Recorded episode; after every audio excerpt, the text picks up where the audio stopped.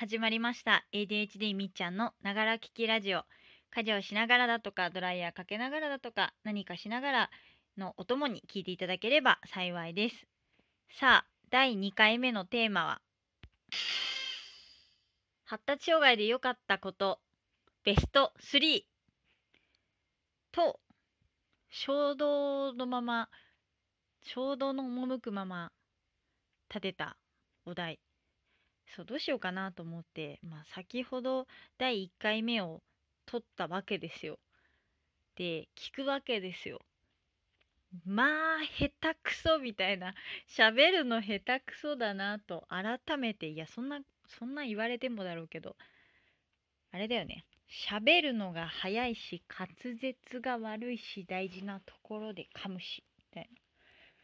な。まあ取り直そうかとも思ったんだけどさ。あまり一回一回の配信にクオリティを求めるようになると多分続かなくなるからまあいいかみたいな。そう仕事でも言うけどあの完璧を目指すんじゃなくて6割のクオリティで続けるっていうことがこう自分にとってはすごく課題というかそういつも0100の人間だからこうやらないかパーフェクトを目指すかっていうねその二極化に走ってしまうの。やめたいなと思ってるのでもういいやってあげました。なんのなんのこっちゃっていうね。で発達障害で良かったことランキング。発達なんて言うんだろうな。発達障害で良かった。第3良かったと感じていること3つ。まあなんなんていうの？結論から言えば発達障害で良かったと思ってることなんてねえわって感じなんだけれども それを言うとね元も子もなくなってしまうというか。なんだろうな。別に発達障害で発達障害である自分のここが好きとかそういうことじゃなくてねこう自分のなんかこう認知面だとか捉え方だとかこうなんて言うんだろうな。外外界外界に関することと自分の感じ方がねあ嘘だな。発達障害で良かったことというよりかは発達障害と診断されて良かったことベスト3だ。そうだ。変えよう。タイトル変えましょう。それでいきます。っていうかあとねそう。ベストベスト3にしたかったのもななんていうの？第2回の配信内容何にしようかなと思って第1回の配信の補足とかにしようかなと思ったんだけどさあこのさこう効果音入れられる機能がさ面白すぎない？このこれとかね。これがただ使いたかったからなんかランキング形式にしようみたいなそういう衝動的な理由。じゃあとりあえずとりあえずねいいことで喋ってちょっと果たして12分の枠で収まるのか謎なんだけど。違う違う違う。第3位はじゃじゃんだよね。順番的に。じゃあえっ、ー、と第3位はあのツイッターが楽しい。ツイッターが楽しいまあどういうことかっていうとなんだツイッター始めたのもこう発達障害って診断されてで発達障害をこう調べている中でそう Google とかで検索するじゃないですかなんか大人の発達障害 ADHD とかっていう風な検索をかけてそもそもその障害がどういうものなんだろうって調べてた時に、まあ、とある方のブログに検索でたどり着いたわけですよ。でその、まあ、方も同じ ADHD と診断されている当事者の方だったんですけどその方のブログにツイッターご自身でつぶやいたこうツイッターがこう引用されてクリックするとツイッターに飛べるみたいな形になっていて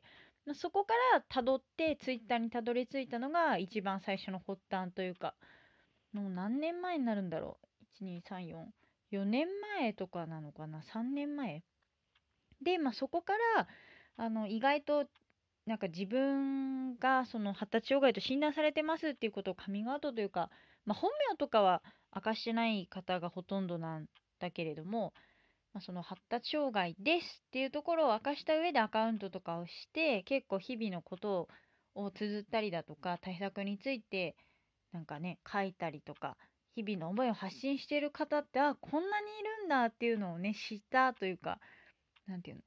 こう日常せ日常生活？現実せ現実世界？ではいないんですよ周りに。いやきっといるんだろうけれども、まあ、自分の友達とか身近な人でそういう人がいなくって、まあ、むしろ友達とか結構容量いいタイプの子たちが多くて。てかあれはきっと多分私の周りについてくれてる人たちっていうのはこう私をフォローできるぐらいなんか心が広いというかこう面倒見のいいタイプの人たちしか多分嫌になっちゃうんだと思う私が。なんかねイライラする感じだから。が割と周りにいてくれることが多くてまああの友達のこととかはすごく好きだけれどもなんか自分のこう困り感とかなんだかうまくいかないっていう気持ちとかはなんか相談しても結構分かってもらえないみたいなことが多くて。で初めてそのツイッター界隈に参入してなんかみんながこう日々の自分の心の内を発信しているじゃないですか。なんか手に取るようになんか「わかる」みたいななんかあなたは私ですか？みたいな人たちがいっぱいいるわけですよ。なんか感動したというかね。で、まあこう、個人的にはこう、情報収集の一環としてこう、ツイッターを活用しているというか、そう、情報収集、なんて言うんだろうな。こう、雑誌のページをめくる感じ？パラパラっとこうなんかいい情報ないかなってこう病室とかに打たれたしをパラパラパラってめくって「へえそうなんだこれ取り入れてみよう」みたいな「これ買ってみよう」とか「これ真似してみよう」みたいななんかそういう情報を得るのになんかこう書籍だと大衆化された情報が多すぎてなんかこう何て言うのストライクゾーンえなんかあのピンポイントじゃないこう広く浅くっていう情報を売るっていうのが書籍っていうメディアじゃないですか。こう誰が読んでも参考になるというか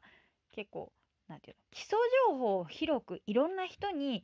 なんか散りばめるには適切なメディアだと思うけれどもなんか自分たちが知りたいのはこう自分たち私が知りたいのはこうもう少しピンポイントなコアな情報が知りたいっていう。例えば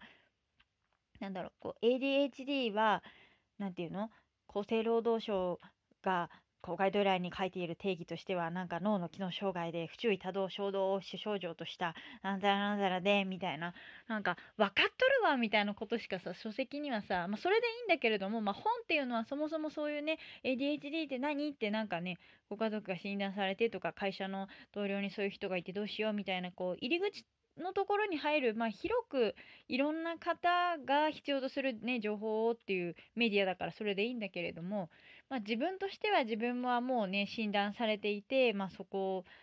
は通っていてじゃあじゃあ私たちは何をしたらいいってじゃあこの困ってるものは実際に具体的に何をどのようにしてどうしていけばいいっていうもう何ていうの具体策を知りたいっていうところで本っていうのはなんかあまり参考にならないというと語弊があるけど自分が知りたい情報とは少し質の違いがあったんですよね。でツイッターに入ってきてそういう同じような似たような特性を持った方たちがいろいろな声を上げたりだとか対策を発信したりとかしていてでももちろんねポジティブな声だけが全てっていうわけではないけれどもこう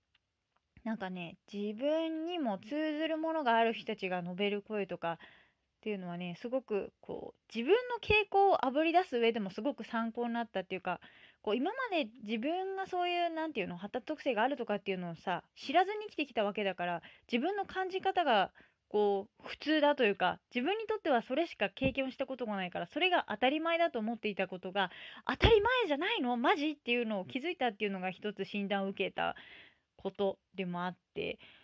だから同じように診断を受けてる人たちがこう感じるとかこういうことが多いっていう傾向を知るっていうのはあそれって普通じゃないんだっていうのを改めてこう自分の持ってる特性をこう気づかせていただくことにもつながっているっていうか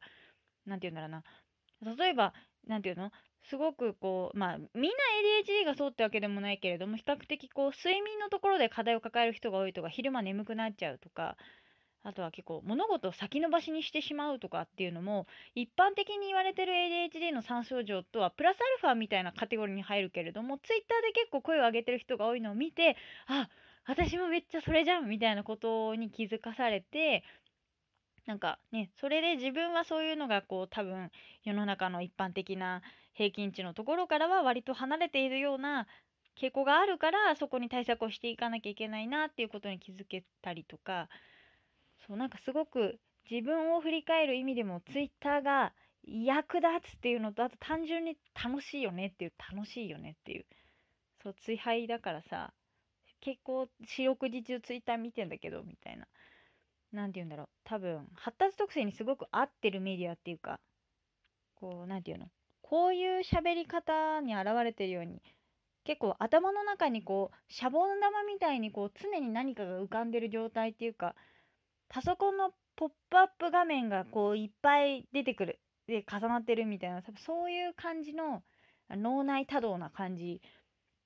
だからツイッターってこうそういうこうなんだろうポンポンと移り変わるこう質の違ういろんな情報を何短くこまめにその都度発信していくっていうことにすごくメディア形態的に適しているから多分自分の特性とすごくマッチしているっていうね。こうねまあどうせ流れるからまあ適当なこと喋ってもいいよなとか。あと書くことで自分の頭の中のその出ているポップアップを一つずつアウトプットして消化していけるとかねそういうなんかねそういうツールとしてツイッターがすごく楽しくって。でその今自分がツイッターがハマってるのもまあ別にね ADHD がとりわけ珍しいものとでも何も思ってないしね今20人に1人発達ってね言われているようにまあ何がそれが自分が特にね特別な人だとも思わないしあれだけれどもまあねそういう ADHD っていう枠組みがあることによってまあそういう一つ自分のカテゴリーが見つかって同じような共感できる方たちとあのお会いできたっていうのはすごく一つねあの救われたというかメリットじゃないかなと思います。以上発達で発達と診断されてよかったことベスト3の3位が Twitter が楽しいでした。案の定さ3つあげたのに1個しか喋れないっていうねほんと12分ってさ秒で秒ですぎるちょっとそんな感じで、ちょっとまた2位と1位も発信させていただこうと思いますので、気が向いた方は是非聞きに来てください。はい。では、聞いてくださってありがとうございました。